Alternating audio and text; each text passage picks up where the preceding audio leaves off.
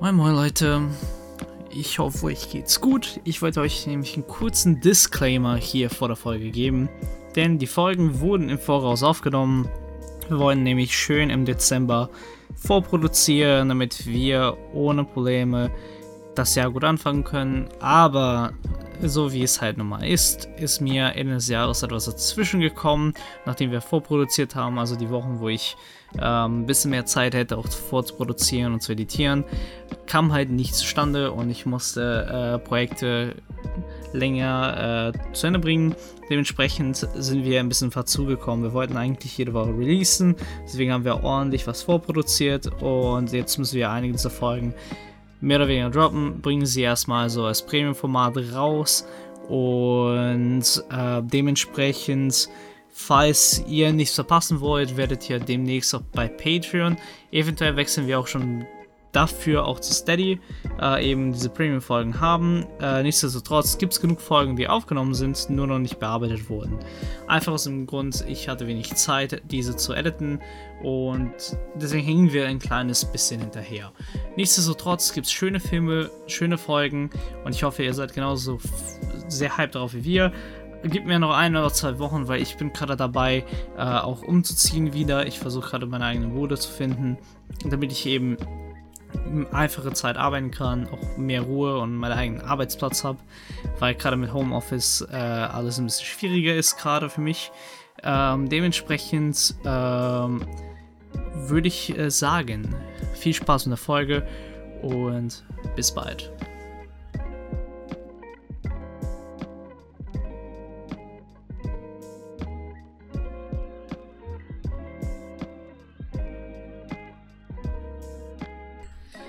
So. Wenn man, so, da, diese, Wort, äh, diese Folge widme ich ähm, Steel Panther für den wunderbaren Song Death to All But Metal. Ein Klassiker. Ah, herrlich. Gute alte Mädel. So. Moin Moin, was geht, meine lieben Damen und Herren? Willkommen bei einer neuen Folge von Männer, die auf Leinwände starren. Heute die Metal-Edition. Na Kai? Metal Dritte Folge heute. Uh. Ja, wir sind fleißig heute. Wir sind richtig am Hasteln Wir sind heute. nicht aufzuhalten.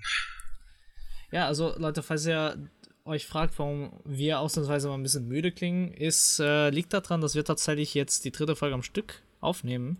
Wir wollten ein bisschen fleißig vorproduzieren, dass ich äh, heute so ein paar Sachen hinkriege und dann äh, wir pünktlich, pünktlich immer Folgen rausbringen können, ohne Stress und dann äh, zwischen den äh, Feiertagen noch ein paar Folgen mehr aufnehmen und dann äh, so weiter und so fort. Ne? Also ihr wisst schon Bescheid. Ne? Wir wollen Ah. äh, bis zum Ende des Jahres sehr viel aufnehmen und dann habt ihr zu viele Folgen am Anfang nächsten Jahres. Die, die, die Wahrheit ist einfach, ich habe ab nächster Woche an der nächster Woche Urlaub und ich werde mich zu gar nichts mehr aufreißen können im Urlaub. Und du kannst nicht über deinen Schatten springen und aufhören zu arbeiten. Und dir wollte ich dann jetzt nicht auch noch aufbürden, dann auch noch während der Ferien Podcasts aufzunehmen. Welche Ferien? Das ist Darüber das wir doch Problem. Das ist das Problem. Wir gehen in den Lockdown vorproduziert und das ist gut so. Ja, ne? Also wir, wir haben ja gerade noch die Neuerungen äh, und neuen Richtlinien der Corona äh, Maßnahmen gelesen und ähm, ich muss tatsächlich sagen, ähm, finde es ein bisschen schade, dass wir natürlich ähm, jetzt Full Lockdown Mode gehen, aber auch nicht so richtig. Also, ähm, aber halt Leute halten sich nicht dran, deswegen werden sie halt immer immer strikter. Ich sag mal so, wer nicht hören will, muss fühlen. Und dann äh, sollen Ja. die sich lieber auf die Füße getreten fühlen wegen zu strenger Lockdown-Regeln, als dass denen die halbe Verwandtschaft verreckt, weil die einfach zu dumm sind, äh, das Bare Minimum zu machen. Also, Ja, aber es ist halt auch schade, dass wir halt anstatt einfach von Anfang an dahin gehen, jetzt so so halb halb, aber auch nichts Ganzes angehen. Ich glaube, das wäre ein bisschen besser gewesen. Aber, wenn sie jetzt noch die ja. Kirchen dicht machen würden, dann wäre ich auf jeden Fall zufrieden. Ja, nee, das geht nicht. Religionsfreiheit nennt sich das anscheinend. Ja. Das hat meiner Meinung nach nichts damit zu tun, aber Weißt du, predigen Nächstenliebe, aber kriegen es nicht gebacken, ihren äh, dann den Banknachbar, ja, der, ihren Banknachbar beim Singen in der Kirche äh, anzustecken. Das ist irgendwie keine Ahnung. Ja, ist alles ein bisschen schade. Leute, Ähm, beten könnt ihr auch zu Hause, das ist doch vollkommen in Ordnung. Oder macht es per Zoom. Zeigt der Ja, das Oma mal richtig. oder schreibt der, telefoniert mal mit der Oma, erklärt der, wie das geht und dann passt das auch. Ja. Naja. Gut. Weißt du, was das Positive aber daran ist? Hm? Wir haben keine Ausreden mehr, um keine Filme zu schauen. Stimmt. Wir müssen zu Hause bleiben und Filme schauen. Und deswegen nehmen wir auch heute schon die dritte Folge auf, denn wir haben eine Special-Folge, eine Weihnachtsfolge. Und jetzt reden wir auch noch über The Sound of Meadow. Oder das, das, das Wegfallen des Sounds of Metal. Wow. Wow. Wow. Oder, bis oder um, um es noch eine Ebene weiter zu treiben, wenn sein Sound metallisch wird. Was ja auch in einer gewissen Weise stimmt, wenn er dann. Ja, Spoiler Hey, ist. ist, ist, einfach selber, sollen, wir, sollen wir jetzt schon eine Spoilerwarnung noch eben raushauen? Warte aber mal, ich, müssen wir noch eine Spoiler es ist halt, ich, ich bin mir da noch nicht sicher. Wir haben da noch, glaube ich, keine klare Linie. Egal, wir machen einfach. Leute, Es wird viel gespoilert, ja. Schaut euch den Film an oder geht jetzt weg. Der ist auf Prime, also ist auch ein Prime-produzierter Film. Deswegen, jeder, der Prime hat, sollte da easy drankommen. Und ich glaube, auch so ist der nicht teuer zum, zum einmaligen Leihen, wenn ihr kein Prime habt. Ja, Lohnt sich. Ist auf, jeden- ist auf jeden Fall, ähm, ah, da, ja, ich habe das immer ein Problem mit dem Film, aber darüber reden wir ja gleich. Ähm, Kai, dann äh, gehen, wir, gehen wir doch ans Sang. Leute. Schon wieder, ey. Einmal Ähm, pro Folge. Ja, irgendwie, keine Ahnung. Ich habe kein Äh, Corona. äh, Nur als der, Disclaimer. Der Winter ist auch angekommen bei dir, ne? Mhm. Ähm, ha, hörst du denn eigentlich Metal, Kai? Was? Darüber- Sorry? Musik haben wir nie wirklich geredet. Hm? Hörst du eigentlich Metal? Wenn wir schon noch vom Teufel sprechen. Ja, wie soll ich das jetzt beantworten? Jein. Also ich schalte nicht weg, wenn es kommt, aber zumindest jetzt momentan befinde ich mich so in einer Phase, wo ich es nicht bewusst höre oder einschalte. Also ich habe früher mal ein bisschen mehr gehört, noch zu Schulzeiten oder was. Also es ist grundsätzlich ein Genre, mit dem ich mich äh, gut zurechtfinde, aber es ist jetzt nichts, wo ich, wo ich viele. Ich habe, ich hab, glaube ich, nur zwei oder drei Alben im Regal stehen. Ich weiß, ich habe eine, ein oder zwei Metallica-Platten. Und Was weiß war nicht, Metallica? sonst, ja, eine beschissene vor allem. Also ich weiß, dass ich Death Magnetic habe, war ja jetzt nicht so überragend. Wobei, Ähm, dann hast du Reload oder Load. das kann sein, müsste ich mal gucken. Die habe ich ja, oh, die muss ich mal entstauben, vielleicht mal ins Auto packen oder so. Ansonsten, ja, weiß ich nicht, ob das noch Metal ist. Ich glaube nicht, aber, aber ich höre schon viel Rock und sowas. Okay, okay.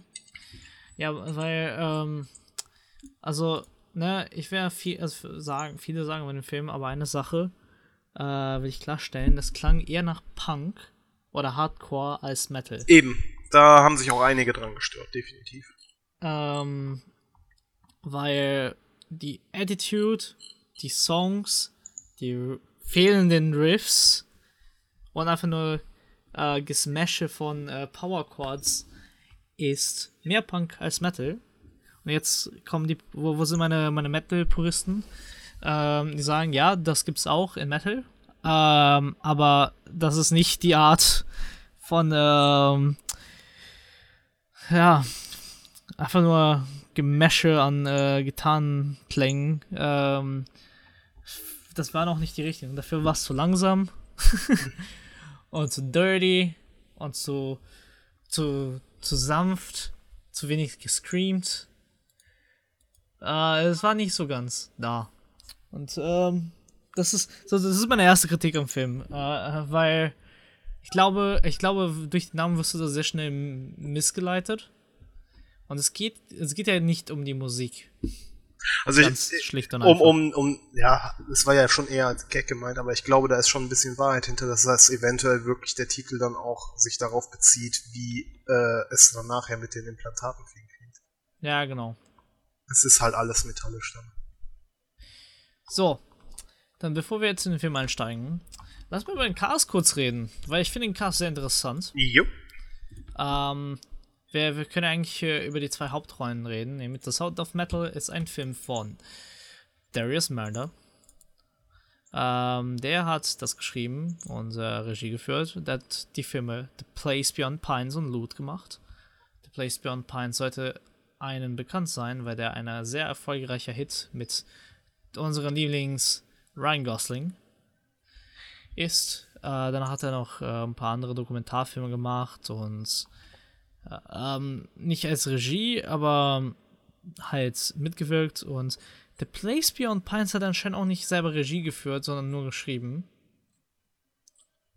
Was ich sehr interessant finde. Da hat nämlich äh, Derek Cianfrance, oder wie der äh, ausgesprochen wird, Regie geführt. Mhm. Der auch äh, unter anderem Blue Valentine gemacht hat. Auch mit Ryan Gosling.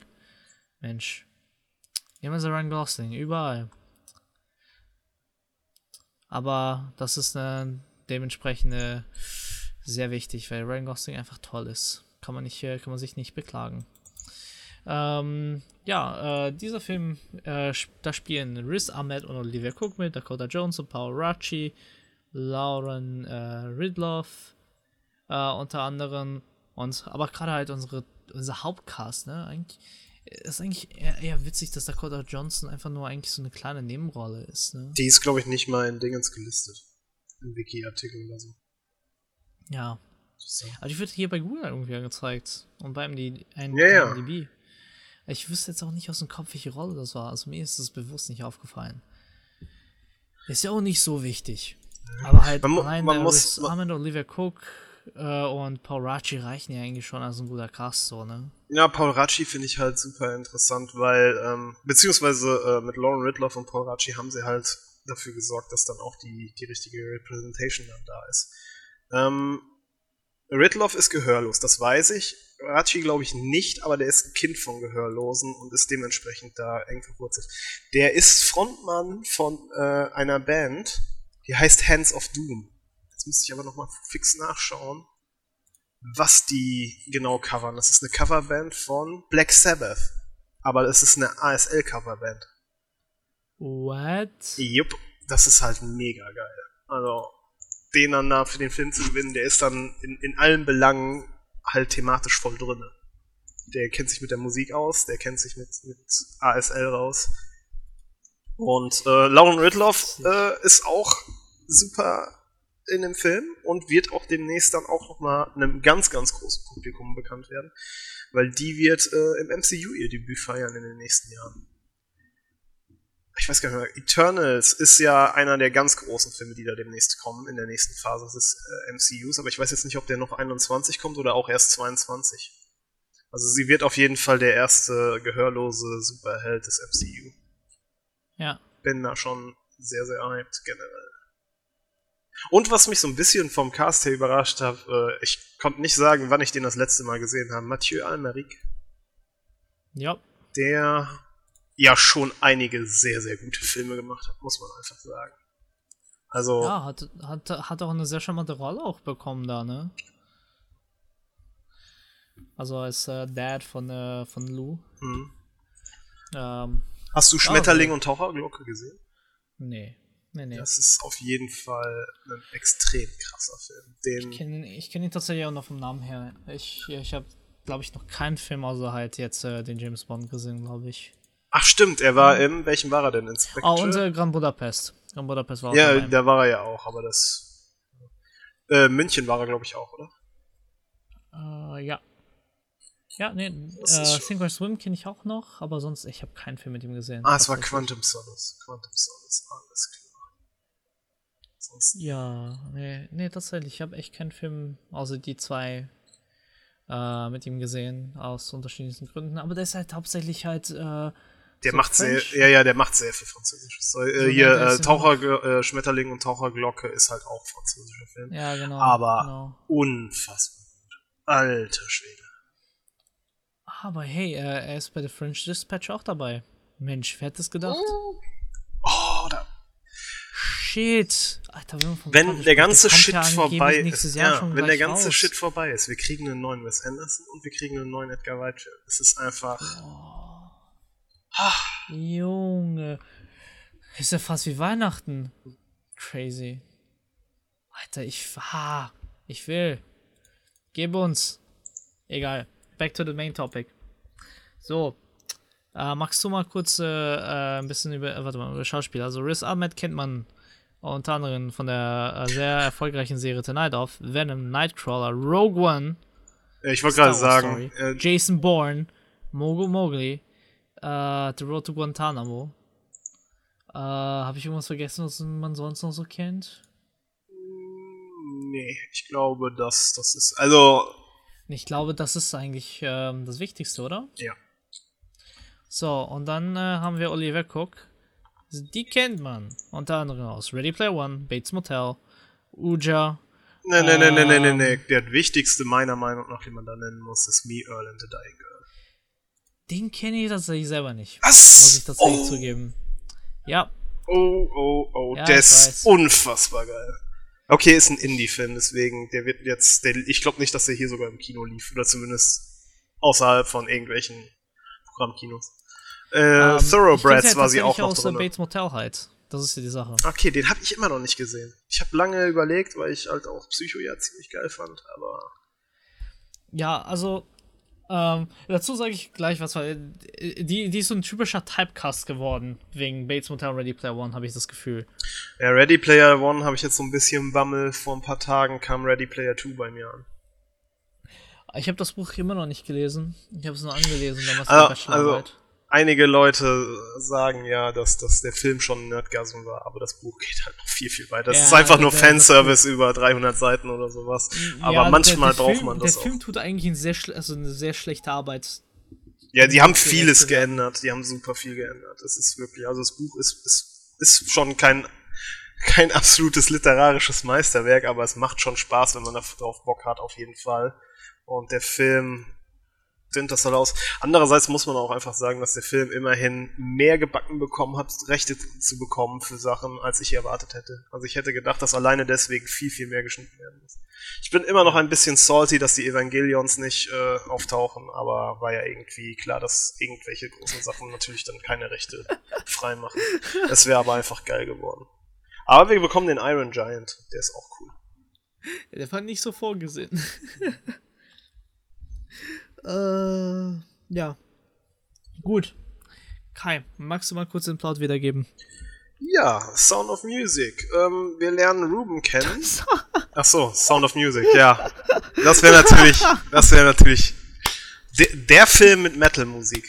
The Sound of Metal. Wir lernen Ruben kennen und seine Freundin Lou, die das äh, als Duo, das Metal-Duo, nennen sie sich Black Gammon, bilden. Und der Film verschwendet eigentlich keine Zeit. Also man sieht die sofort auf einem Gig und man merkt halt, wie es, wie es äh, direkt kippt bei ihm. Dass er Probleme mit seinem Gehör bekommt.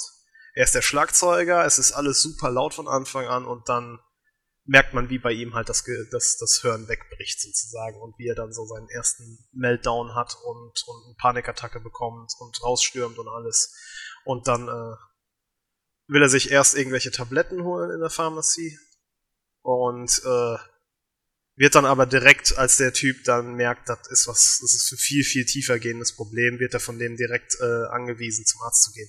Und zu, zu dem Zeitpunkt ist es schon mit einem Schlag so schlimm, dass der halt äh, nicht hört, was, was der Typ zu ihm sagt an der Theke. Der muss ihm das alles auf Zettel aufschreiben und sowas. Und man, man kriegt ein sehr, sehr schnell, ein sehr deutliches Bild, äh, wie schlimm es ist. Ja, und beim Ja. Arzt dann, ich weiß gar nicht mehr, wie viel waren es, so irgendwie, der, der hört 10 bis 20 Prozent von den Wörtern, die er dann per Kopfhörer gesagt bekommt. Und es ist einfach, äh, ja, schon herzbrechend zu sehen, dass da nichts mehr funktioniert bei ihm. Und der sagt ihm dann natürlich, äh, ja, es wird nur noch schlimmer eventuell oder sehr wahrscheinlich. Und dass er halt alles äh, in seinem Umfeld, was laut ist, eliminieren muss. Was natürlich genau das ist, was ein Metal-Drama, der gerade auf Tour ist, nicht. Ja, klar. Also ich meine, ähm, ich glaube, ich glaube, das ist äh, eine Sorge und Angst von jedem Musiker, Mhm. mal nicht hören zu können. Weil du kannst halt die Welt nicht mehr so sehen, wie du sie siehst halt. Mhm. Ja. Ähm, aber halt einfach, und ich glaube, also das ist nämlich die erste Sache, die, es, die der Film richtig macht. Das erste, was passiert, ist erstmal, du wirkst verloren. Weil, ähm, das ist, also ich weiß nicht, wer schon mal eine Ohrenentzündung hat oder halt, so eklig das auch klingt, äh, regelmäßig verstopfte Ohren hat. Yep. äh, und das schon mal hatte, um sich das vorstellen zu können, wenn du auf einer Seite das Ohr, ein Ohr nicht mehr hörst, du wirkst verloren. Aus dem Gleichgewicht. Du nimmst Sachen anders wahr. Du hörst Sachen nicht. Es ist so unfassbar. Es ist, also das bringt dich so aus dem Konzept. Und ich meine nicht im Sinne, dass du halt nicht darauf adaptieren kannst. Nein, es bringt deinen gesamten Körper aus dem Konzept. Oder wie du denkst, Sachen wahrnimmst. Ich, ich habe das so einmal im Jahr, teilweise auch zweimal im Jahr, dass ich dann auch zum Arzt muss deswegen oder was. Und ich krieg dann auch teilweise richtig heftige Kopfschmerzen dadurch. Das ist richtig Druck dann auf der Hirse und sowas. Das ist richtig scheiße. Ja. Und das, ich glaube, das ist der Fokus vom Film, ehrlich gesagt. Halt, ne, ne, natürlich damit umgehen zu lernen, aber auch darzustellen, die, diesen Orientierungsverlust und sagen wir mal, die Welt neu zu sehen. Auf verschiedenen und, Ebenen. Physisch genau, auf verschiedenen halt Ebenen. Und das ist halt das Thema des Films so, ne? Ähm, sich neu definieren. Ja, also wir reden ja von jemandem, der halt sein komplettes Leben von heute auf morgen umstellen muss, weil er halt einfach ein, sein Gehörsinn verliert. Und ne, ich meine, dann könnte er uns nicht hören, er kann seine Musik nicht hören, er kann die Vögel nicht hören, er kann Geräusche nicht hören. Es ist halt einfach still. Auf einmal. So, plötzlich.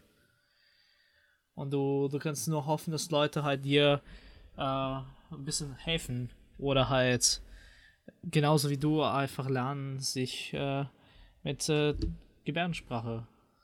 Ja gut, aber die Einsicht hat er ja am Anfang nicht, das muss man ja gerade mal noch genau. mal zu sagen, sondern er will es, es auf, auf komme was wolle durchziehen, weil sie halt auch gerade touren. Es geht ja für die dann auch um ihren Lebensunterhalt etc er sagt dann zu seiner Freundin oder was, er spielt nach, nach Optical Cues, er hat das ja so intus, es würde auch so funktionieren. Also der Doktor sagt ihm, er soll alles Laute aus seinem Umfeld eliminieren und das Erste, was er denkt, wie kann ich die Tour zu Ende spielen? Das ist halt schon so. Es, es, es spielt am Anfang mit, äh, mit, dem, mit dem Thema Akzeptanz. Oder dass der, dass genau. der, dass dem wirklich äh, wahr, dass er wirklich wahrnimmt, in welcher Situation er gerade ist und wie das seine Zukunft beeinflussen könnte, permanent. Ja, und ähm, ich, ich, also ich habe ein einziges Problem in dem Film. Ähm, ich finde, das Problem taucht ein bisschen zu früh auf. Weil du wirst ja sofort in diese Welt reingeworfen, das erste, was du hast, ist, der verliert das Gehör. Mhm. Also du hast nicht mal ein Gefühl bekommen, wer ist er, wie ist das Paar, welche, welche Situation sind sie, sondern du wirst halt sofort reingeschmissen in die Situation. Ähm, das bringt natürlich halt so eine gewisse Desorientierung, was halt widerspiegelt, wie, wie unser Charakter sich fühlt. Aber ich fand, der wurde da in der Hinsicht zum, zu viel gerusht, sodass du halt einfach nicht alles aufgreifen kannst, was eigentlich gerade wichtig für die, für die Figur ist und halt was vor allem die Figur danach durchmacht und die Emotionen, die diese Figur trägt. Ich würde dir bei so vielen anderen Filmen, die das ähnlich machen, würde ich dir absolut zustimmen. Aber hier hatte ich das Gefühl, dass sie diesen schmalen Grad genau getroffen haben, dass das funktioniert. Weil alles Relevante für Story und den Charakter äh, lernen wir dann sozusagen seine, seine, seine, seine Personal Traits oder was über den Struggle mit dem Problem, was von vornherein auftritt.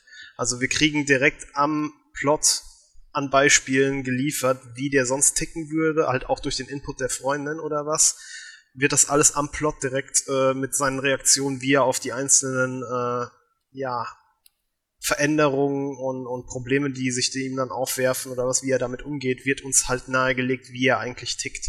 Und ich finde, das kommt schnell genug, dass wir nicht so ganz blind reingehen oder immer sofort schnell ein Gefühl dafür bekommen, wie er eigentlich tickt. Und es kommt ein, also zumindest mir kam es nicht gerusht vor. Äh, ich ich finde, es hat so ein bisschen Liebe zum Detail gefehlt, weil ähm, dadurch, dass es halt relativ schnell war und so zack, zack, zack, zack, zack, ähm, und er, er rastet ja teilweise so richtig aus, ne? Ich, ich finde ich find es in der Hinsicht witzig, dass zwei dieser Probleme von ihm halt unterschiedlich sozusagen offengelegt werden. Das, was du gerade sagtest, dass er da so ein bisschen äh, impulsiv ist alles und, und alles irgendwie so ein bisschen überstürzt, ohne es wirklich nachzudenken, das kriegen wir schön über seine eigene Reaktion und sein eigenes Handeln vermittelt.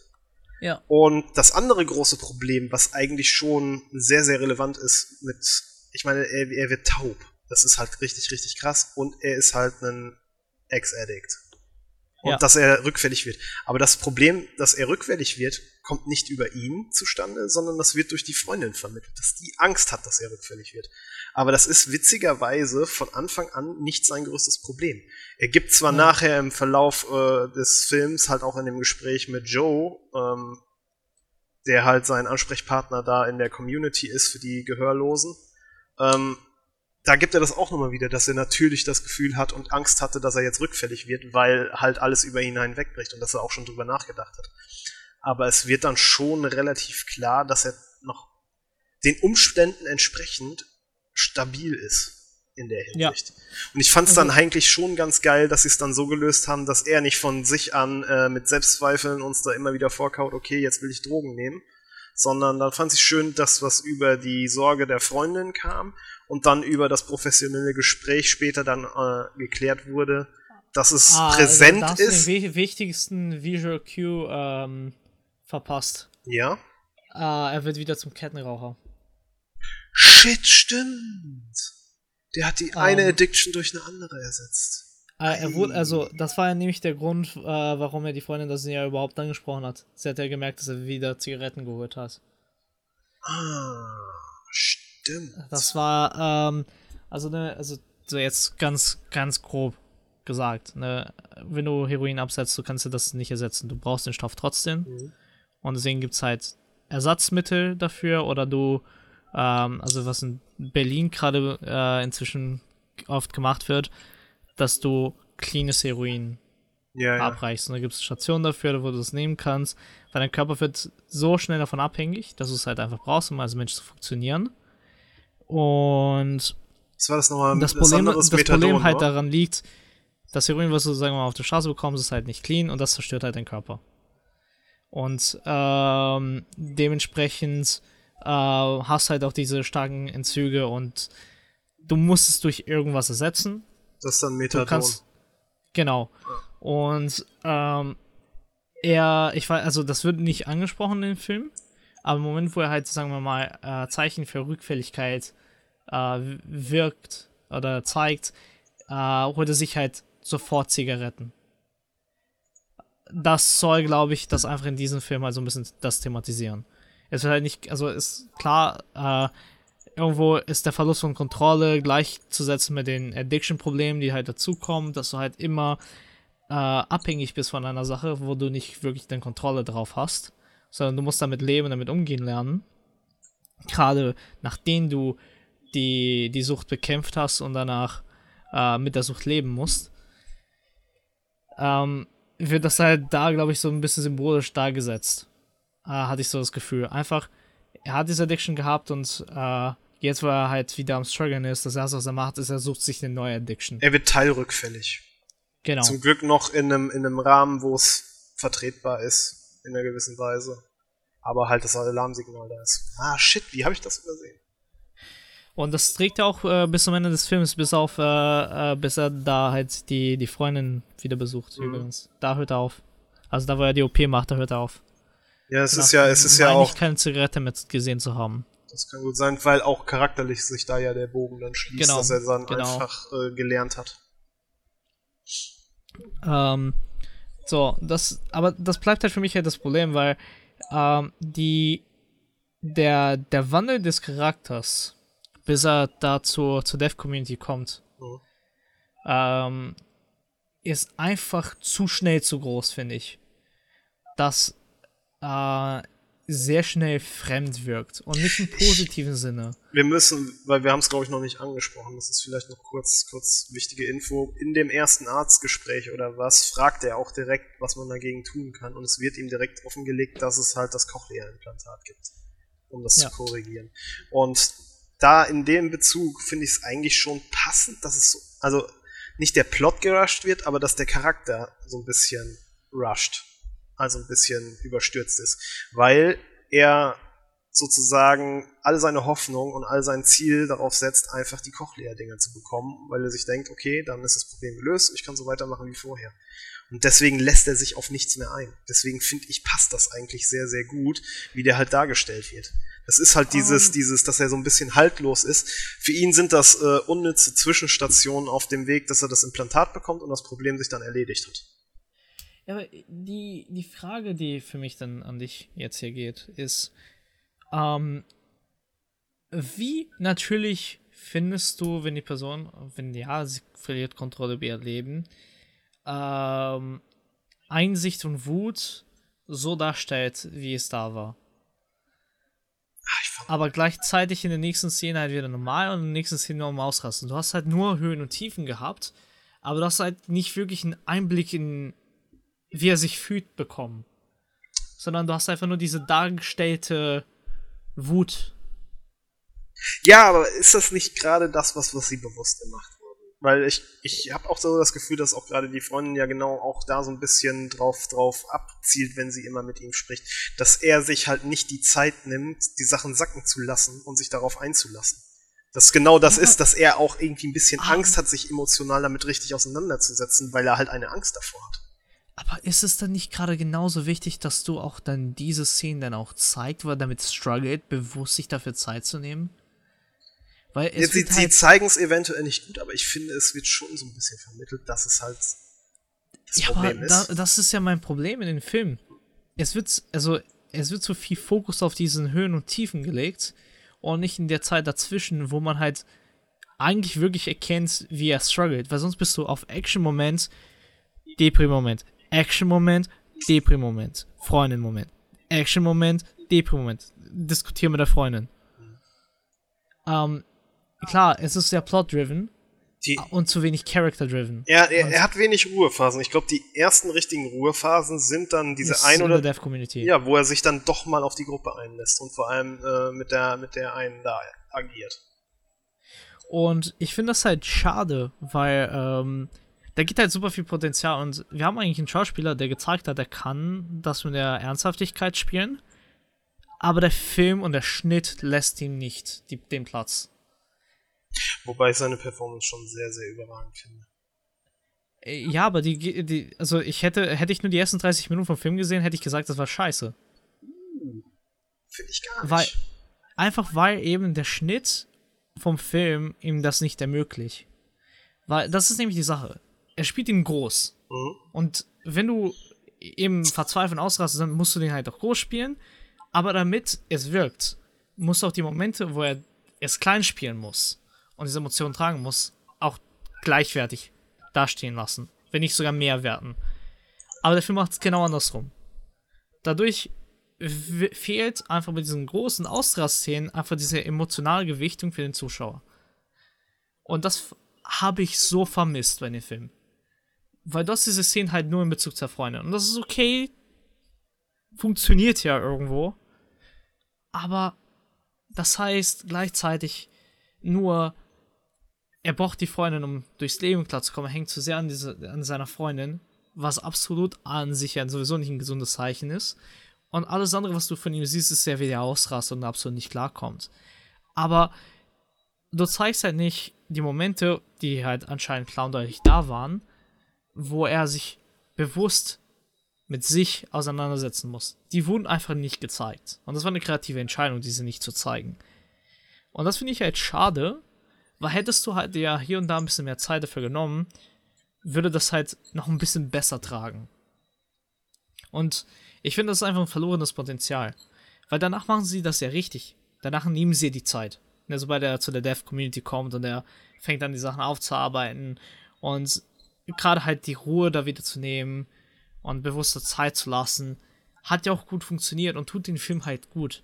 Weil das ist ein Film, der braucht halt Zeit. Ne? Du musst ja du musst ja vor allem verstehen, dass er auch diese Zeit brauchte, um damit klarzukommen. Wir reden ja von einem Film, der sich über Monate abspielt. Nicht eine Woche, zwei Wochen, sondern drei, vier, sechs Monate oder so. Das, da stimme ich dir auf jeden Fall zu, dass der Zeitraum, der dann doch vermittelt wird, dann äh, sich vom Pacing her nicht so gut widerspiegelt in der Hinsicht. So, weil der, selbst der Anfang, ne? Also, zeitlich gesehen, eigentlich müssten so zwei, drei Wochen sein. Mhm. Von Erkennerkrankheit, nicht akzeptieren wollen, überhaupt der Freundin erzählen, Lösung finden, Lösung angehen, nochmal zwei Nächte drüber schlafen. Nee, ja, nee. Ach, wenn du, äh, du, du hast doch eine gewisse Panik, wenn du dein Gehör verlierst. Das ist halt so, so ein krasser Impact in deinem Ey, Leben. Alter. Das ist dann doch wahrscheinlich, also, wenn ich es morgens verliere, dann, dann kannst du dir aber sicher sein, dass ich spätestens mittags im Krankenhaus bin. Und dann Du. will ich das geklärt haben bis Ja, morgen du. oder zumindest, ja. Du sagst das. Ja, aber er doch auch. er will ja ich in seiner seine. Position, ich hätte gesagt, Alter, wir spielen die Tour zu Ende. Und das kann ich komplett verstehen. Und das ist nicht. Doch, doch. Und das sage ich dir, weil, wenn du ein, hinter einem Projekt so stehst, du lebst für diesen Projekt. Du legst für diese Kunst.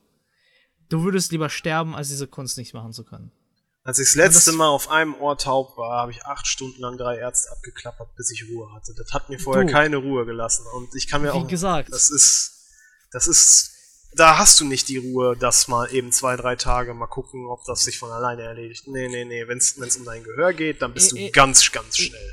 Du, wie gesagt, es ist erstens, er will die Kunst zu Ende bringen. Und wir reden ja hier nicht, dass er nicht sofort die Lösung gesucht hat, sondern es gibt keine Lösung. Das darfst du auch nicht vergessen. Seine Lösung kostet 50.000 Dollar, die er natürlich nicht hat. Das heißt, es ist ein viel, viel anderer Angehensweg als ich brauche den nächsten Ohrenarzt, der mir meine Ohren Ja, ja, macht. Ähm, das kommt noch da oben drauf. Und selbst wenn, wenn du zwischen dem, wofür du dein Leben lang gekämpft hast, entscheiden musst, und du bist jetzt gerade kurz davor, und du müsstest jetzt den nächsten Monat durchziehen, damit du vielleicht eine Chance hast, diesen Traum zu leben. Aber eigentlich musst, musstest du jetzt sechs Monate erstmal auf Kur gehen, in der Hoffnung, dass du wieder machen kannst. Das ist halt gerade für, für so jemanden in dieser Position extrem schwer zu entscheiden. Und ähm, das ist, das ist eine Sache, die kann ich super nachvollziehen, weil ich, ich glaube, das wird irgendwann in meinem Leben genauso wiederkommen. Ich stand auch schon mehrere Male am Zweifeln, ob ich äh, die richtige Entscheidung halt getroffen habe, wenn mal was schief lief oder beziehungsweise wenn ich nicht weiter wusste. Deswegen kann ich das super nachvollziehen. Weil es ist ja eigentlich eine Sache, die machst du halt, weil du das brauchst, nicht nur um dich selber auszudrücken, aber auch gleichzeitig brauchst du, um deine Sachen, deine Probleme zu verarbeiten. Es ist komisch zu beschreiben. Aber so sind halt Künstler. Künstler sind halt gebrochene Menschen, die ja jetzt einen Ausweg gefunden haben. Und halt, der ist halt in deinem Moment, entweder musst du halt alles liegen lassen und hast eventuell danach nie wieder eine Chance. Oder du versuchst es wenigstens und hast dann wenigstens genug Geld für die OP. Oder du lässt gleich alles liegen in der Hoffnung, dass du überhaupt was hörst. Und die Chance, dass du was hörst, in allen drei ist zu 0%. Und er entscheidet ja auch nicht nur für sich selbst, sondern auch für die Freundin. Und deren Band. Es ist ja ein zusammenhängendes Spiel von Dingen. Deswegen. Und auch das, was der Film mir vermittelt zeitlich, war definitiv mehr als nur ein paar Tagen. Safe. Mehr als nur ein paar Tagen. Allein weil, bis sie den Bruder anrufen, ist ungefähr eine Woche vergangen. Und dann braucht der Bruder selber noch mal ein paar Tage Zeit, bis er sich meldet. Bis sie dann dahin fahren. Also allein bis er dahin fährt, ist mindestens zwei, drei Wochen vergangen. Safe. Also wir reden mi- mindestens von einem Monat, bis er da Ja, überhaupt ja. zur Community einsteigt. Es ist also. Es ist. Safe. Das ist das Problem, dass man es nicht genau pinpointen kann, zeigt ja schon, dass es da ein bisschen schludrig gearbeitet wurde. Ja, ja, aber äh, also es ist also das Einzige, was sie da machen brauchen, ist zeigen, dass es eine lange Zeit war und das tut er tatsächlich. Also das war jetzt halt nicht eine Sache, wo er abgeschlossen hat in ein paar Tagen, weil wäre er, sagen wir mal, äh, bewusst und gut vom Begriff, dann würde er einfach sagen, ich gehe jetzt dahin und mach das jetzt. Aber er will es ja nicht akzeptieren.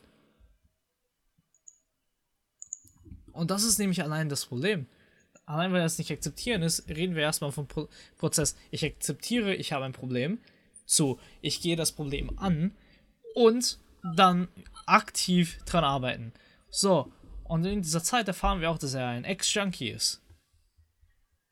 Und was haben Ex-Junkies für Sachen? Die haben ein Mittel gefunden, um ihre Probleme aus dem Weg zu gehen, sind daran hängen geblieben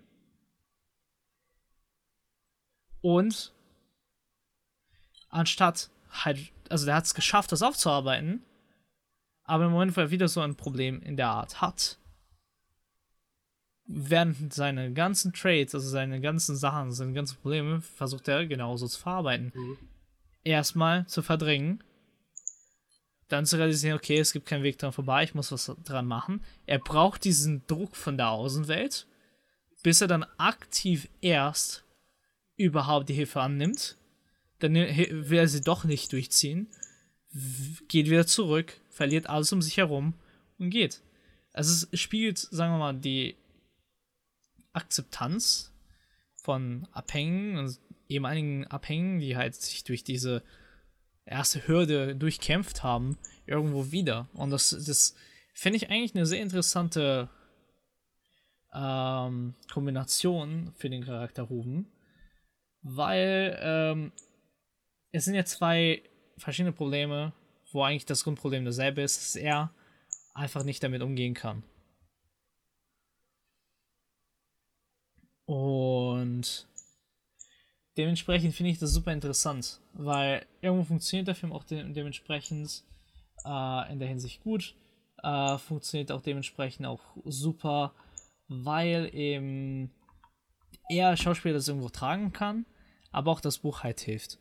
Ähm, aber ich finde, hätte man halt sich eben ein bisschen mehr Zeit genommen am Anfang des Films, mhm. einfach dementsprechend ähm, sei es halt mehr Zeit zu geben, dass man halt eben seinen Struggle so ein bisschen besser nachvollziehen kann oder einfach diese Welt, in der sie gerade leben, einfach ein bisschen besser erzählt, dann hätten wir auch absolut auch kein Problem zu reden und wissen, okay, wir reden halt tatsächlich ein Problem damit, damit umzugehen. Es sind Monate vergangen, bis er es akzeptiert hat. Und dadurch, dass es halt chaotisch und teilweise gerusht wird, verlierst du halt diesen, ähm,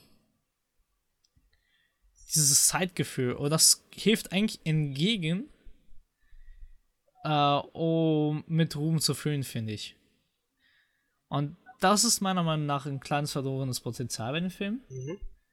Weswegen der Film auch für mich auch eher eine 6, 7 von 10 ist, anstatt 8 und 9 von 10 wie die meisten. Aber äh, bevor wir weiter in den Film eingehen, äh, habe ich nämlich eine Sache gelesen und ich finde, das ist cool jetzt anzumerken. Mhm. Das wird nämlich wichtig jetzt in dem Part, wo wir jetzt drüber reden.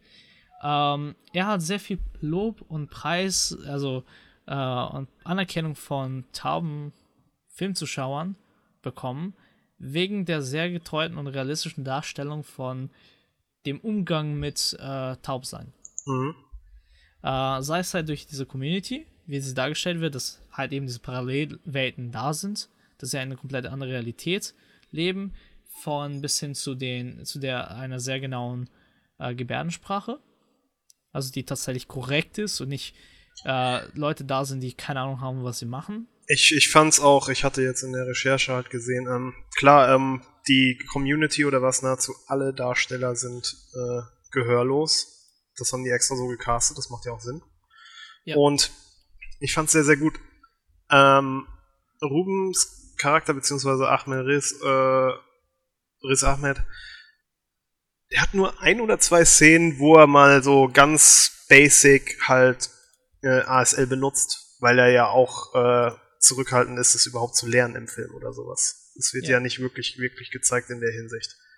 Aber ähm, er hat sich äh, für die Dreharbeiten hingesetzt und hat äh, intensiv mehrere äh, Wochen oder was Unterricht genommen, um das zu lernen. Weil es dann wahrscheinlich auch damit einherging, äh, aus Respekt vor dem Charakter, den er spielt und dem Thema. Und natürlich, um besser mit seinen Kollegen arbeiten zu können dann am Set. Ja. Und dann merkt man halt, dass es wohl generell am Set einen sehr, sehr hohen Stellenwert hat, was da natürlich auch sehr, sehr gut ist. Ja, auf jeden Fall. Also das, äh, ähm, deswegen wird das ja auch ähm, so angepriesen, weil eben tatsächlich äh, man sieht, dass er nicht nur halt auch den Prozess macht, das zu lernen, aber auch gleichzeitig der Struggle am Anfang ist. Und das war auch so beschrieben von, äh, von den Sachen, die ich gelesen habe, ähm, dass das schon sehr, sehr real ist. Weil klar, also ich meine, wenn du nicht schon sofort so aufgewachsen bist, ähm, musst du erstmal für dich akzeptieren, dass du jetzt einfach nicht mehr hören kannst. Also du musst die Welt neu sehen lernen. Ne? Du hörst sie ja nicht mehr und du erkennst sie ja zur Hälfte nicht mehr. Und du musst dich auch anders kommunizieren lernen. Und das ist, glaube ich, erstmal allgemein ein Struggle für alle. Ja. Vor allem, und jetzt natürlich noch ein härterer Fall, wenn du Musiker bist. Also dein du, du verlierst ja alles, dein Lebensunterhalt, du verlierst ja dein, äh, dass du so ausgesucht hast, um zu leben, dass du auch das verloren hast, wo, wo du halt auch komplett dahinter stehst. Und das ist ja noch ein größerer Fall, ist einfach, ich muss mein Leben umstellen. Und ähm, dementsprechend fand ich das auch ganz gut und vor allem, das fand ich äh, interessant, das hat Suya angesprochen.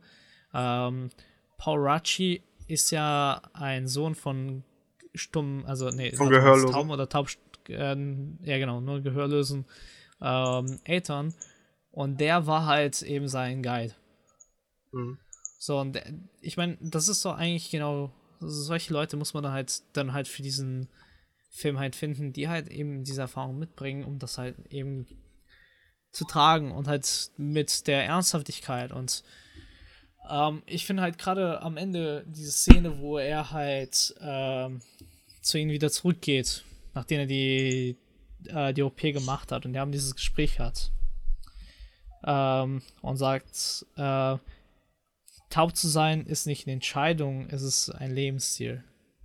Es ist Teil deiner Identität. Sowas in der Art hat er gesagt.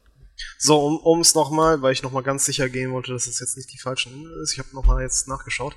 Also, er spielt, Paolacci spielt ja Joe, den, den Leiter der, der äh, Community im Film.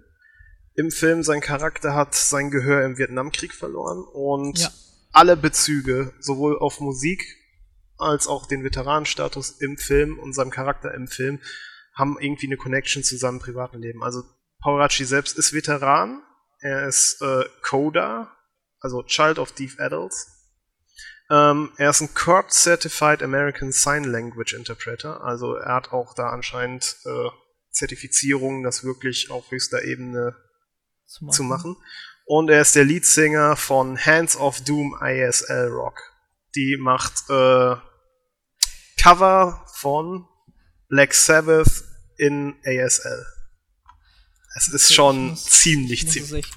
Hands of Doom, ASL Rock.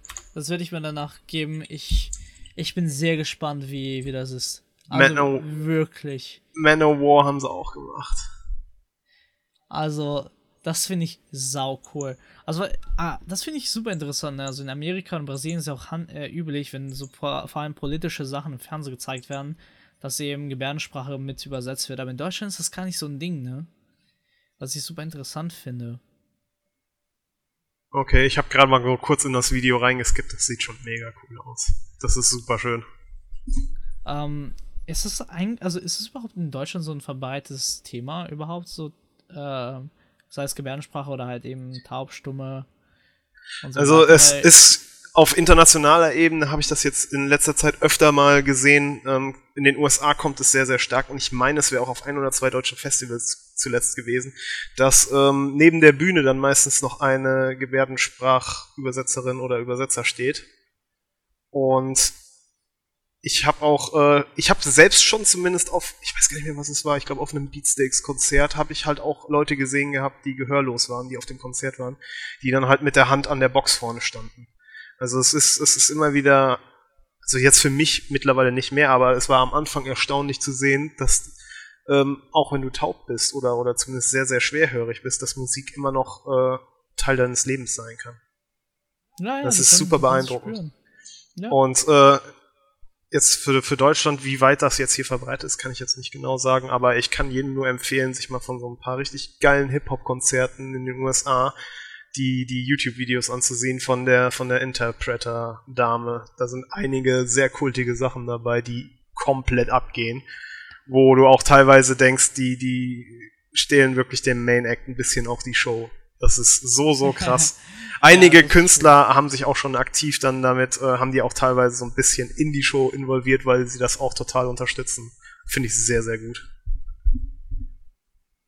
Ja, das, also das finde ich interessant, weil gerade, also, ne, ich komme ja aus einer Ecke in Hessen, ähm, nähe Marburg. Und in Marburg gibt es die berühmte Blister. Mhm. Und das ist, äh, und die ganze Stadt ist auch darauf eingestellt, dass eben Blinde zurechtkommen. Mhm.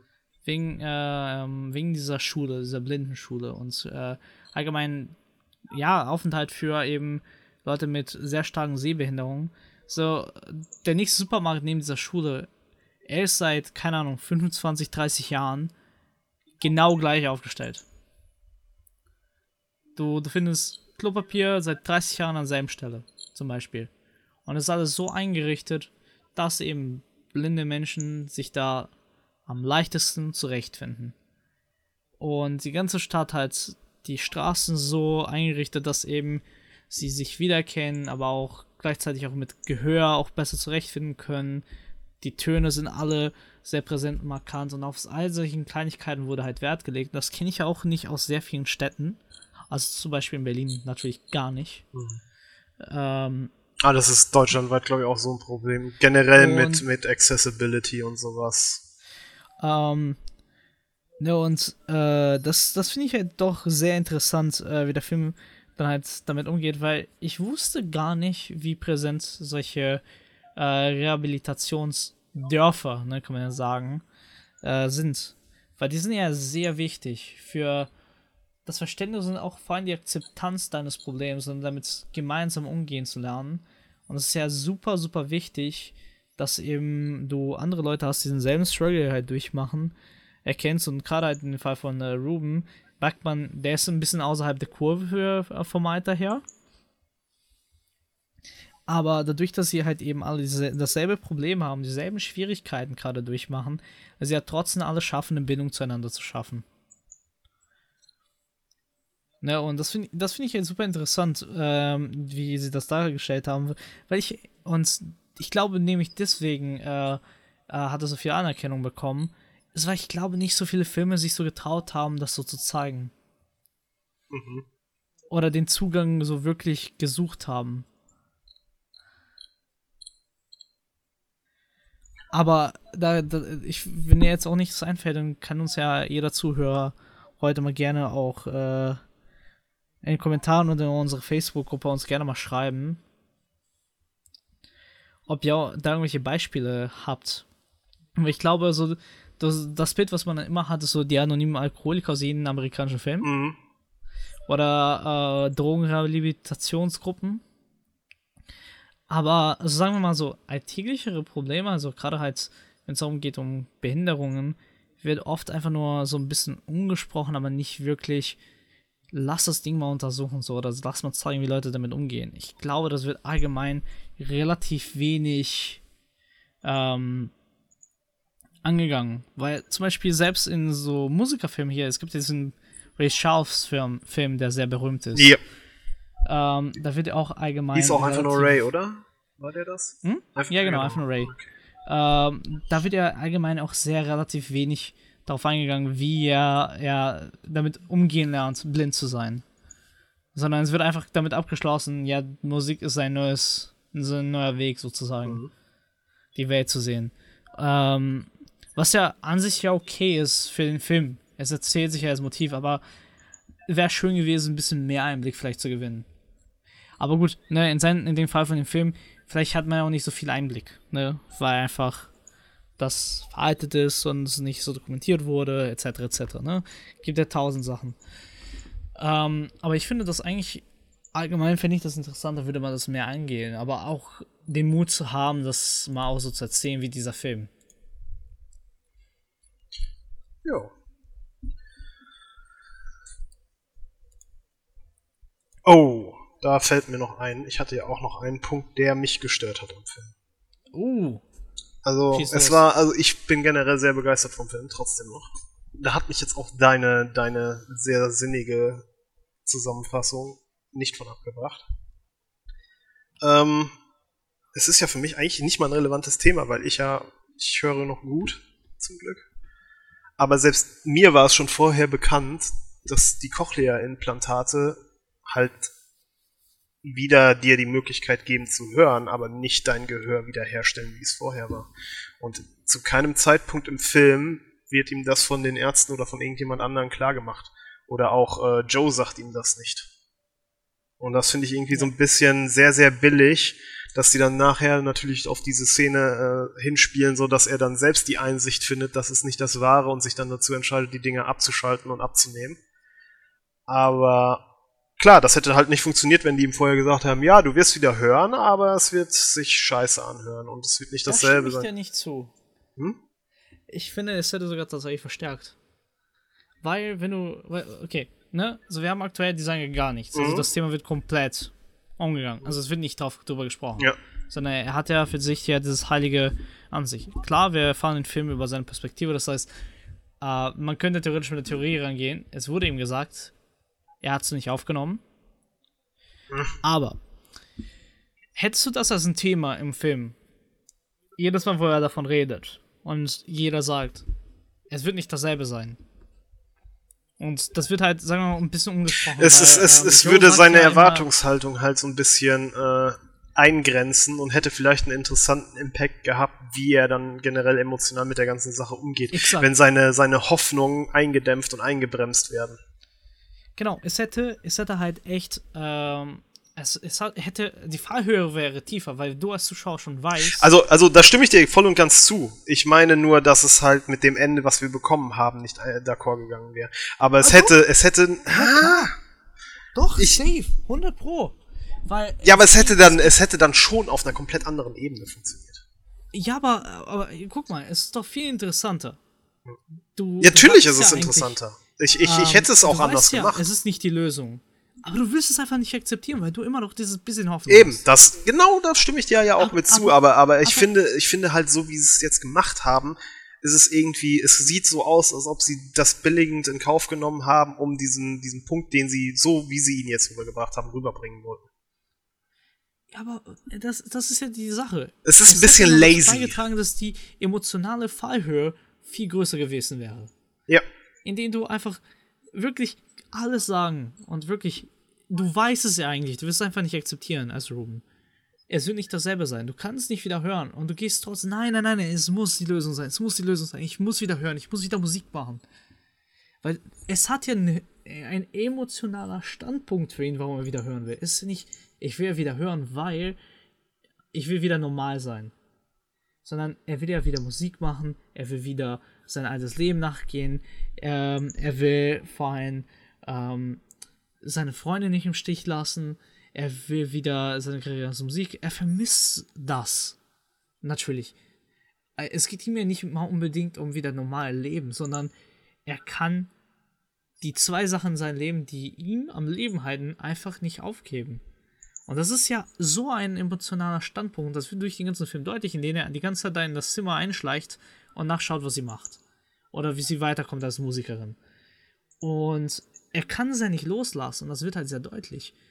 Hätten sie also diesen Punkt da gebracht, dann wäre das nicht schlimmer gewesen, es wäre besser gewesen.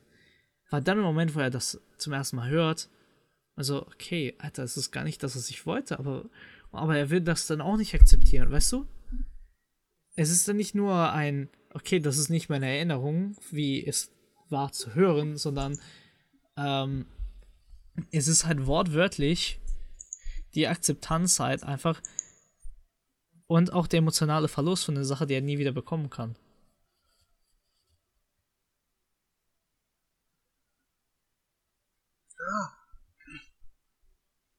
Und das geht komplett dabei verloren.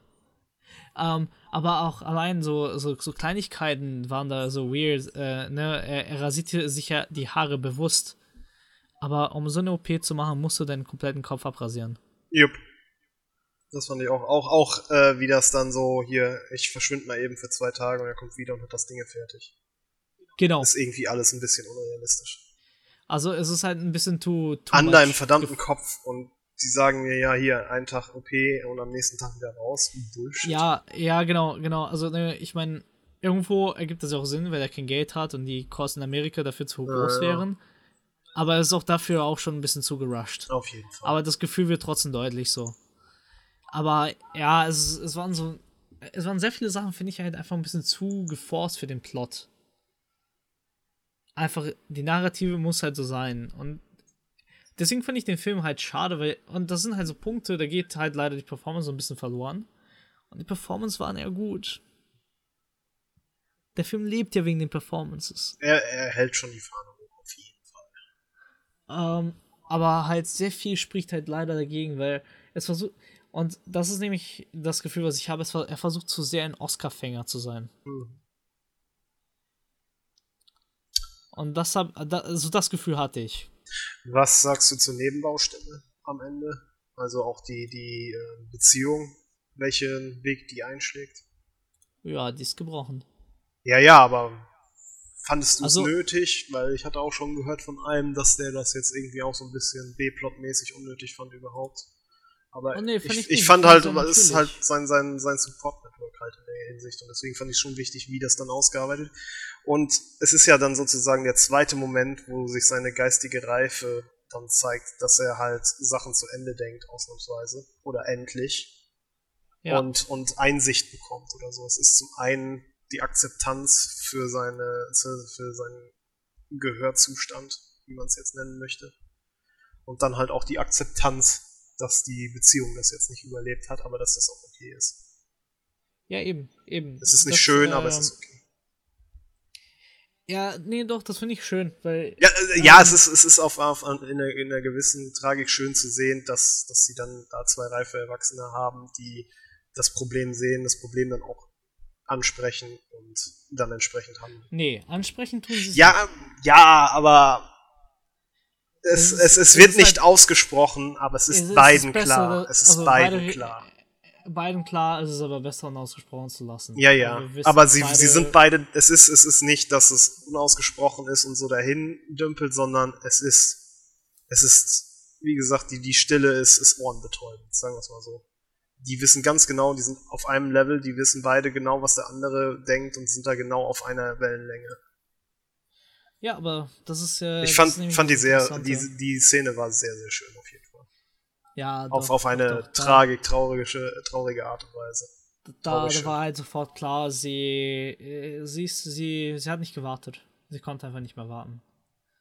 Und ähm, das war okay. Halt so. Es ist halt einfach, keine Ahnung, ne? Es, äh, was erzählen sie so? Sechs, sieben, acht Monate ne, mindestens, ne? Es ist eine lange Zeit. Es ist eine lange Zeit, wo sie halt auch absolut nicht gesprochen haben miteinander. Ah, es schließt sich auch für uns heute der Bogen, das können wir ja so mal sagen. In der anderen Folge, die wir aufgenommen haben vorher, war ich tendenziell nicht auf Seite des Films. Jetzt hast du mehr zu meckern gehabt am Film, was auch gut begründet ist. Naja, ist ja nicht Yin nur per- persönliche Präferenz hier. Nee, nee. Hast du, hast du auch, auch wirklich einiges anzukreiden gehabt, was auch in Ordnung ist. Ich würde aber, ich, ich, ich sag mal, ich hatte immer noch eine extrem gute Zeit. Also ich kann deine Standpunkte alle nachvollziehen. Und habe auch jetzt bei ein oder zwei Sachen definitiv jetzt auch so ein bisschen den eigenen Blick auf den Film geändert. Ich würde ihn jetzt wahrscheinlich tendenziell sogar ein bisschen abwerten in meiner Bewertung, aber ich bin jetzt zu voll, die zu ändern. Aber ich ich würde es mal so sagen, also der Film macht ja mehr richtig als falsch. Definitiv, Ja. deswegen. Also ich würde den Ähm. nach wie vor empfehlen. Man hat eine gute Zeit. Es ist nicht langweilig, keine Sekunde. Aber ich habe, ich habe, also ich habe jetzt natürlich die Frage, ich habe jetzt natürlich nicht mein Hausaufgaben gemacht, aber mich würde eine Sache interessieren. Ist der Regisseur Musiker? Das ist nämlich das, was mich gerade am meisten, glaube ich, in Frage stellt. Weil die Musikdarstellung und wie die Musik dargestellt wurde, haben sich ja viele dran gestellt. wirkt nicht aus der Sicht eines Musikers.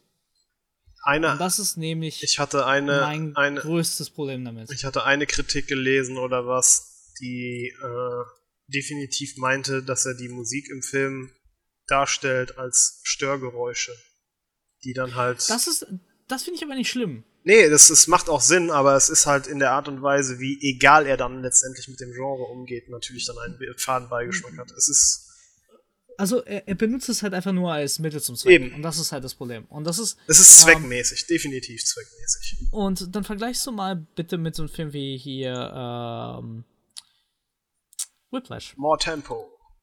Äh, Whiplash wurde von einem Musiker geschrieben. Zwar gibt es da von Seiten Musik, Musik her super viel zu meckern. Läuft der momentan aber, irgendwo? Weißt du das? Hm? Läuft Whiplash momentan irgendwo? Keine Ahnung.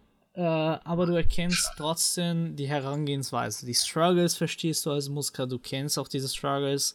Ähm, du kannst es nachvollziehen. Du hast auch immer diesen einen Lehrer gehabt, der so ein Arschloch war.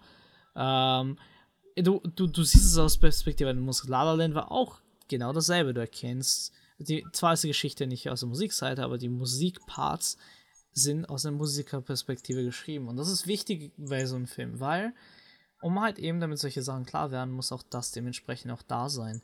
Und ich finde, das verliert dieser Film komplett. Zwar finde ich cool, wie sie das tonmäßig gelöst haben, um halt das Gefühl zu erzeugen, aber in denen halt die Musik halt wirklich nur Mittel zum Zweck ist, finde ich, das ist ein Disservice für seinen eigenen Film. Weil das hätte nochmal Tiefe geben können. Aber, und dann halt natürlich so unglücklich, dass er halt seinen Film Sound of Metal nennt, Punk-Musik spielt, ähm, aber die ganze Zeit von einem Metal-Band die Rede ist. Mhm. Und das finde ich halt super schade. Super schade. Ähm, weil halt, es, es wird ja so damit umgegangen, sie, es gibt jetzt eine Stelle, wo sie ja, wo er sieht, wie sie ja weitermacht. Und sie wird dann so zu einer New Wave Pop Artist, so nach dem Motto. Äh, was absolut cool ist. Ne? So die, die, die, die muss ja weitermachen und sie entdeckt halt jetzt gerade also einen neuen Sound und alles vollkommen in Ordnung. Nur halt, ähm, für mich als Musiker wirkt das zu unnatürlich. Weil wenn sie wirklich hinter ihrer Musik steht, sie würde nicht jetzt einfach so Art Pop machen. Außer ihre Beziehung war so abusive, was sie nicht zu sein scheinte.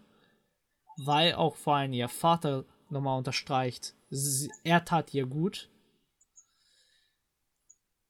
Und sie sich ja mehr um ihn gekümmert hat, als sie, er sie zu irgendwas gezwungen hat. Ähm, waren das auch so komische Entscheidungen, die halt eben mit Mittel zum Zweck. Und das finde ich halt schade, weil du schreibst halt Charaktere, die Musiker sind, aber du gehst halt nicht mit Liebe zur Musik ran. Und das ist halt nämlich äh, das Schwierige und deswegen haben auch alle Filmemacher, glaube ich, Respekt, Musikfilme zu machen. Weil es ist super schwierig, den Mix zu finden. Und da gibt es halt super wenige Leute, die es geschafft haben. Ähm, falls ihr da äh, einen ähnlichen Film haben, sehen wollt, schaut äh, hier der mit ähm, Lady Gaga und. Ah, Dings. ja, äh, der auch schon jede Dekade ein Remake bekommen hat. Uh, Star is Born. Ja. Äh, der auch eigentlich ein Remake ist, aber ich finde ihn super schön. Und es geht ja auch eigentlich darum. Den Film gibt es mittlerweile fünf oder sechs Mal. So, äh, so, ne? Und ich fand diese letzte Verfilmung sehr, sehr schön. Es geht ja um denselben, dasselbe Problem hier, was Ruben hat, dass eben dieser Muskat ein Suchtproblem hat, dazu noch sein Gehör verliert, rückfällig wird und halt all, all diese anderen Probleme. Nur halt, er ist von der Regieführung und mit der Liebe zu der, zu der Musik, aber auch zu den Figuren auch viel, viel, sage ich mal, viel reeller und nicht halt eben dieses Mittel zum Zweck. Ähm, dazu finde ich eine interessante Regieentscheidung, äh, gerade weil er eben das Gehör verliert, hast du halt die Gesprächsszene alle im Close-Up. Weil er, er, er will ja nicht akzeptieren, dass er sein Gehör verliert. Und er hat ja nicht von heute auf morgen das Gehör verloren. Was auch so eine Sache ist, die komisch war, fand ich in dem Film. Also du, du kannst eigentlich so, so wie sie das dargestellt haben, dass er also Stück für Stück halt weniger hören kann, nicht so schnell wie sie im Film das dargestellt haben, verlieren.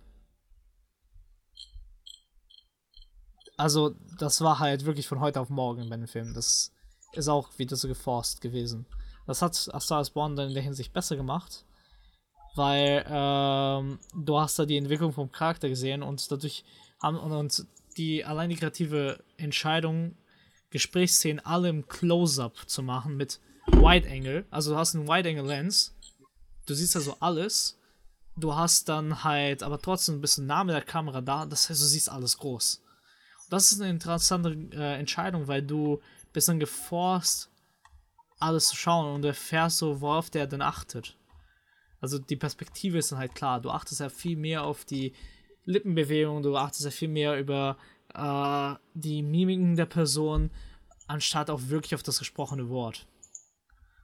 Wenn du, bevor du halt anfängst, halt Sachen, also Gebärdensprache zu lernen und so weiter und so fort. Und deswegen finde ich halt diesen Film schade. Ähm, weil, auch wenn er vieles richtig macht, er macht auch meiner Meinung nach viel falsch. Zwar überwiegt er sein an dem anderen, aber nichtsdestotrotz hätte, hätte mehr Liebe zumindest zu dem, zu dem Detail geben können, finde ich. Aber so ist das halt, ne? Weiß ich nicht. Es ist, es ist auch mittlerweile schwer, wirklich den absolut perfekten Film abzuliefern. Ja, perfekten Film. Es ist, ja, nicht über einen perfekten nee, Film, eben, ne? aber, aber es ist, es ist immerhin krass. Und das ist auch in Ordnung. Ja, also ich glaube, das ist ein schöner Abschluss hier. Ähm, ich, ich hau mal einfach mal kurz ein paar Empfehlungen aus, wenn ihr Musikfilme. Born to be Blue. Geht um den, ähm, geht um den berühmten Chad Baker. Ähm, alle John Carney-Filme finde ich sehr schön. Äh, A Star is Born. Whiplash hatten wir auch schon genannt. Whiplash. Blues Brothers. Um mal Blues was ganz Brothers was anderes rein. Musikfilm. Doch, das ist ein Musikfilm. Natürlich ist das ein Musikfilm. Nein, nein, nein, nein, nein. Das ist Blues Brothers ist Blues Brothers. Das ist Blues Brothers. Don't you dare. Talk down. Nee, nee, nee. Da, das ist aber nicht so ein klassischer Musikfilm, komm. Hallo, da ist auch Ray Charles drin. ja, klar. Ist schon klar. Aber es ist nicht die. Es ist ja irgendwo trotzdem ein Gangster-Movie. Ich müsste gerade mal gucken, was ich musiktechnisch gesehen habe. Uh, Straight Outta Compton, äh, Dope. Eight Mile, das sind schöne Musikfilme. Dope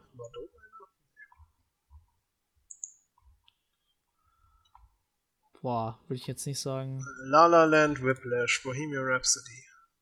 Der ja, Film, den wir nächste Woche machen, ist als Musik gelistet. Was? Der Film, den wir nächste, äh, als nächstes aufnehmen, ist als Musik gelistet.